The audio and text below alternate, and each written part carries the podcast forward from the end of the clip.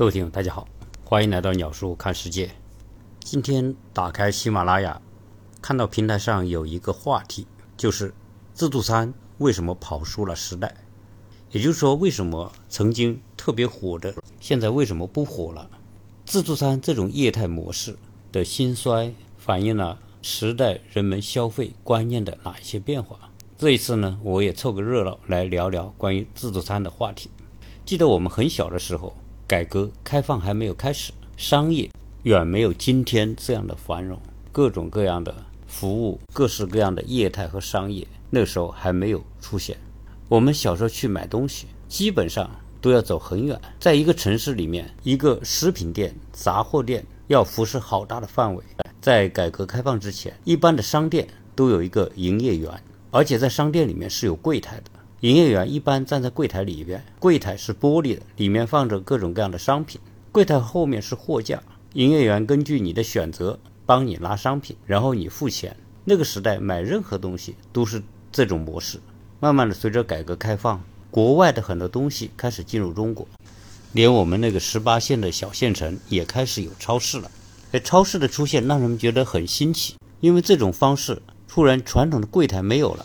代替它的是一排一排的货架，人们进去自己取所需要的商品，拿一个篮子或者是个推车，把要的东西全放在篮子里，然后再去收银的地方结账。从原来封闭式的柜台销售，到现在开放式的自主选购，这种业态的变化，也呼应了当时中国经济从封闭走向开放和改革。曾经很神气的柜台营业员。消失了，而商场的规模则不断的扩大，商品的种类极其的丰富，人们消费的欲望也被彻底的打开。从超市进入中国之后，中国商业开始进入蓬勃发展的阶段。现在，每当我们去超市自主选购的时候，都会有一种经历，就是我们会买很多的东西，虽然有些东西可能不一定是自己要用的，但是我们总是觉得我们会用得到。而且现在的商品从款式、功能越来越让人们觉得需要它，因此一般的人去超市转一圈下来，眼下需要的和眼下不需要的，但是未来可能需要的，乱七八糟的，就会将一大堆的东西放在自己的购物车里。因此，如果我们要打开我们自己家的收纳柜，会发现很多东西买来包装都没拆就放在柜子里，有的甚至放了几个月、半年甚至几年。在有一次我们要搬家的时候，很多衣服不得不翻出来整理，结果发现，在我们的衣柜竟然有好多小孩小时候的衣服，包装和标签都仍然完好，也就是说这衣服根本就没穿过。但那些衣服可能都是三四岁、四五岁时候穿的，现在小孩十几岁看到这些衣服，我们只能哑然失笑。在人们的衣柜当中，有多少这种以为需要但实际并不需要的东西？这就是商业繁荣的一种体现。我们往往为我们以为需要的东西大把大把的买单，而实际它就是一种感觉，而并没有真正起到商品的作用。所以，超市的出现标志着中国经济改革开放和中国进入商品丰富的时代，告别了短缺经济的那个贫困年代。中国的改革和开放，特别是在开放方面，我们。我们一打开国门，只要去学西方那些成熟的业态就可以了。在中国人的消费观念里面，那一分钱一分货，一手交钱一手交货，然后大家斤斤计较，是过去生意的一种基本的原则。什么时候说我们不再斤斤计较，你愿吃多少就吃多少，愿拿多少就拿多少的时代，突然有一天也来到了中国。这种业态就是我们所说的自助餐。我相信我们的听友绝对都有过吃自助餐的体验。自助餐给人一种特别的感觉，就是觉得我们可以占到餐厅的便宜。小孩子也很爱吃自助餐，但是小孩吃吃自助餐不是觉得可以占到便宜，而是觉得自助餐里面有太多的东西可以选择，有太多他们喜欢的各式各样的糕点、甜品、冰淇淋、水果。应有尽有。过去我们的小孩也很喜欢去吃自助餐，可以说自助餐绝对是西方商业模式的一个经典的业态。而且源自于西方的自助餐。表面上他所做的都是亏本的买卖，而占大便宜的一定是食客们。当客户进到自助餐里边，除了环境优美，食品非常的丰富，而且不限量，想吃多少就吃多少，这种感觉实在太体贴人性的贪婪了。但是呢，自助餐它一定有个前提，作为商家来说，它一定是赚钱的；而作为食客来说，他觉得去吃自助餐也会占到便宜，因为里面上百种食物，他可以随便吃。这种买家和卖家都认为是占便宜的生意业态，自然就会受到人们的欢迎。当然，喜欢这种自助餐模式的，首先是经历过贫困，然后生活条件。又得到快速改善的那些中产阶级和高收入阶层，像那些经历过六七十年代贫穷体验的人们，更是早期自助餐的消费主力。可以说，自助餐是打开了人们一种欲望的大门。因此，自助餐也可以说是欲望得到伸张的消费模式。当我们看到自助餐那么多的品种、色香味俱全的各种食物，从各种香喷喷的炒菜。到各式的料理，再到五光十色的海鲜食品、丰富的主食、各种各样的不分季节的水果、极其丰富的点心、饮料、冰激凌、甜品，所有买了门票进入自助餐的食客们都会抱有一个心理：我一定要把我花的钱吃回来。这种心理就如同举着镰刀要去割韭菜，心里那个爽啊！那我们中国人经常会说。会买的不如会卖的。开自助餐厅的这些人，难道他真的会亏本吗？其实，开一个自助餐，他们所定的单价和提供的品种，最后都是经过丰富的数据分析，进行过精准的测算。对于商家来说，他一定是赢家。基于商家如何来搭配这些食物，食物的摆放位置，最贵的。为什么要放在最偏僻的地方？而最好的位置，为什么一定要放一些主食、饮料和最便宜的菜品？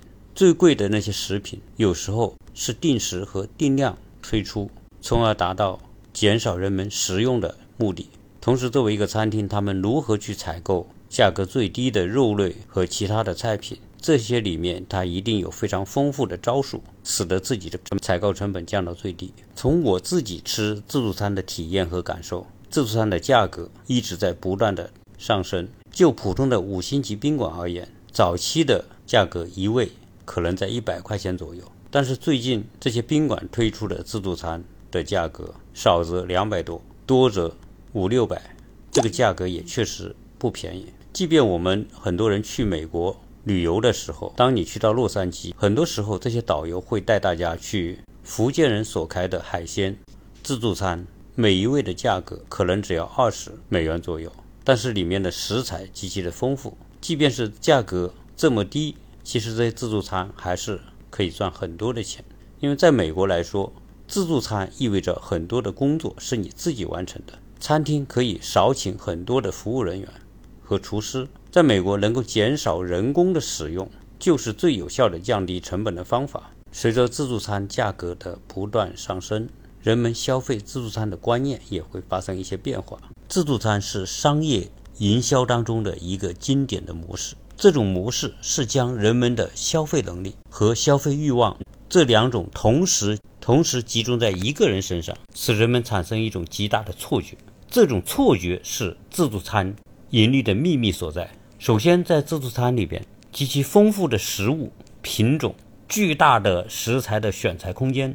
让人们觉得我可以吃到很多的东西，这是第一种错觉。第二种错觉是自助餐是以自助为主，我自己来选择，我想吃什么吃什么，我想拿多少拿多少，我想去多少次我就去多少次。这种自主来决定拿多少、吃多少的这种模式，让人们觉得占到了很大的便宜。当然，这种自己想拿多少拿多少，想去多少次拿多少次。这里面固然是会带来很多的浪费，因为我们经常看到很多自助餐厅里面，很多人拿到的食物最后吃不掉。即便在这种情况之下，自助餐这种模式所带来的错觉，给了人们极大的自我满足和占便宜的心理。而其实呢，人们的欲望在自助餐的想象当中得到极大的膨胀，而对于一个人在一次吃饭的过程当中，他的胃能够装下的东西其实是极为有限的。因此，自助餐是一种欲望可以无限膨胀，而实际需求又是恒定的。这种欲望想象力的错位，使人们的贪婪和欲望被激发起来，这是很多人会去选择吃自助餐的。重要的原因，我曾经画了一幅画来表达人们的这种欲望的心理，就是我们每个人内心里面都有各种各样的欲望。随着现在商业的繁荣和发展，各种深入人们思想的广告、产品、商业创新、需求创创新，使人们今天的欲望比过去任何时候都要膨胀。也就是说，欲望其实是张在我们思想里的。我们的思想实际上是一个想象空间，因此我们的欲望可以装下很多很多的东西。但其实我们的生命、我们的身体、我们的时间，决定了我们真正能消费的是极其极其有限。总，我们人是一个矛盾的载体，我们的欲望无限的膨胀，而我们实际能够消耗的东西是非常有限的。这种人们想要的和人们实际需要的这种。反差被无限的扩大，就是今天商业的本质。对于商业和交易而言，人们追求的是不断的增长。这些增长过程当中，基于有多少是浪费的，其实并不是商业道德需要考量的问题。因为商业是我们整个交易的一个外在的表现，而商业的本质和它生成的是资本。资本所需要的是盈利的增长。是资金的使用的效率。从资本的角度来说，哪怕我们生产出来的商品有一半是浪费掉的，从资本市场反映出来的，它仍然是一种增长，一种盈利。没有商业的那些浪费，没有商业的那些以为所需要的，没有商业当中人们的那种欲望的被激发。所以，研究自助餐的这种模式，可以非常直观地反映我们当下的。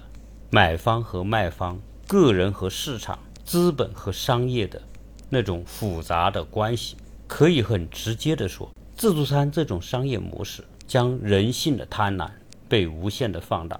而从身体和健康的角度，自助餐是最不健康的一种饮食方式，因为人们很难从健康和成本的角度做到两全其美。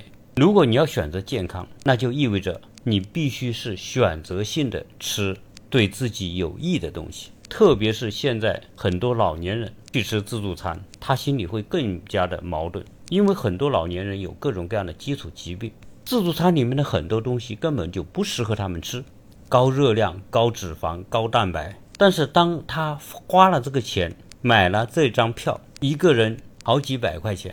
他又不甘心花了这个钱，然后只吃很少的东西，所以人们经常说，自助餐的模式就是饿着肚子进去，吃到撑不下为止，扶着墙走出来。我想去吃自助餐的绝大部分的人，会选择要吃回来的心理进到自助餐，在选择各种菜品的时候，是尽可能的让自己的胃多装一点食物。所以从这个角度来说，自助餐是非常无益于人们健康的。它既伤害了人们的身体，又扭曲了人们的欲望。所以在自助餐厅里边的主体消费者，不一定是那些最有钱的人，而往往可能是那些中产阶级家庭。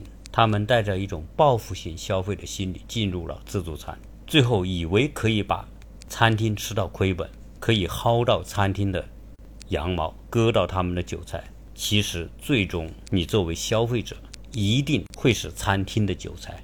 而说到另外一个问题，为什么现在自助餐和曾经的 KTV 一样都被称为过时双雄？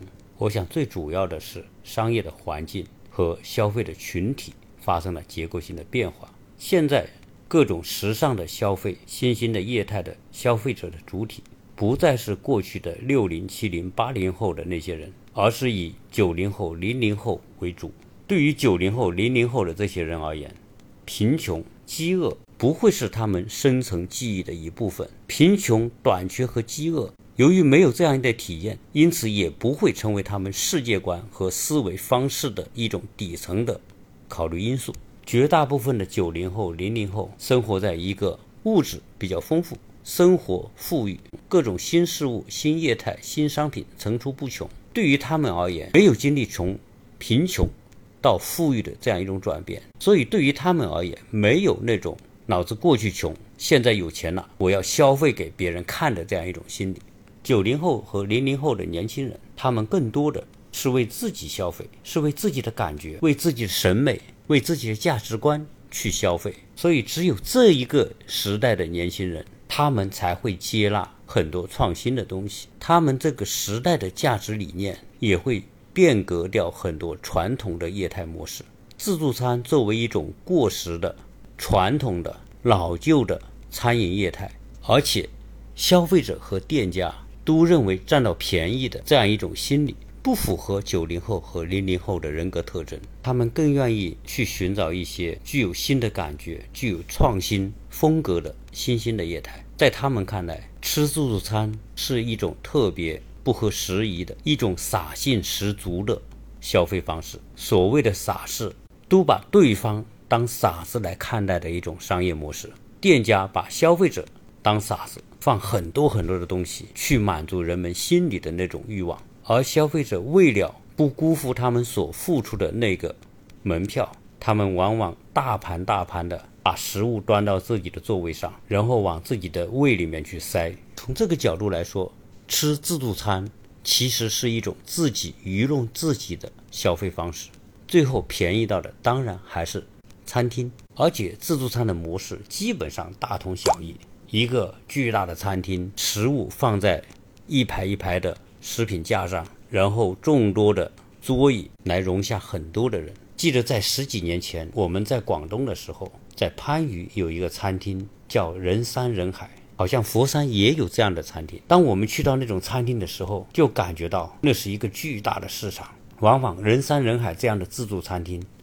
经营的面积可能几千平方，甚至上万平方，里面同时可以容纳数千人。然后你要放眼去看那个食物，似乎一眼看不到尽头。在这种餐厅当中，真的是人山人海，那种抱着一定要把餐厅吃穷的消费者们挤满了整个餐厅。这种带有自己舆论自己的餐饮模式，不被现在的九零后和零零后，特别是那些讲究消费情调的年轻人所待见。所以，当人们问我到底有多久没吃自助餐，其实我可以给出的答案是：似乎有很多年我没有去吃自助餐。最近这一次去吃自助餐，是因为一帮朋友邀在一起，有很多的小孩，小孩子们想去吃自助餐里面的丰富的甜品、饮料，所以我们大人才跟着一起去。当然，我觉得自助餐这种模式是一种老旧的商业业态，就如同我最初讲到的超市。在改革开放之后进入中国，作为一种新兴的业态，给人们一种新鲜感。但是今天很多的超市都面临着衰退和萎缩的状态。在中国，像沃尔玛、家乐福、好又多等等曾经遍布中国的那些连锁超市，很多已经不复存在。像曾经作为世界最大的企业的沃尔玛，其实也处在持续的萎缩当中。原因是。新生代的年轻人，他们有更好的购物方式和选择，就是通过电商的模式去选择他们要的东西。在中国，电商会得到快速的发展，还有一个很重要的原因，就是电商模式给消费者以一个平等的话语权。当我不喜欢某个东西的时候，我可以坦然的去退掉这个东西，而不需要去费太多的口舌。而在中国的这些超市当中，往往你买完一个东西要去退，有时候并不是特别的如人所愿。当然，这个在美国的超市相对来说会做得好一点。美国的超市，当你买完一个东西，你用了几天不喜欢，你拿去退，哪怕这个东西你已经拆了包装，已经用过，你说你不喜欢，你也是可以去退的。那今天的电商消费就有这样的一种便利性，现在七天无理由退货。给人们一种试错的机会，一旦觉得他的选择是错误的，他可以毫无压力的去退掉这个东西。所以，其实超市这种业态，如同我们说的自助餐这种模式一样，它经历了曾经无限辉煌的时代，但是我们这个时代最大的特点就是变化，科技和信息带来的社会变化的周期在不断的加快，因此没有什么业态是会百年不变的。所以我还会要提到一个我自己的观点。